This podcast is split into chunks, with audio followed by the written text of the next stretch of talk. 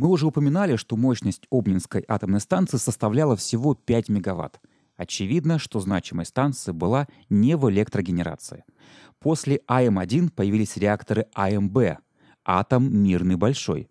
Две таких установки эксплуатировались на Белоярской станции в Свердловской области. Также появились и реакторы ЭПГ-6.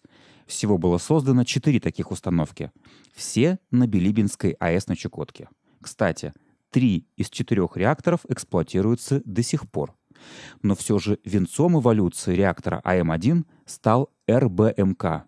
Но все же венцом эволюции реактора АМ-1 стал РБМК – реактор большой мощности, канальный. О нем речь пойдет далее. А сейчас добавим, что Обнинская АЭС проработала до 2002 года и сегодня является музеем.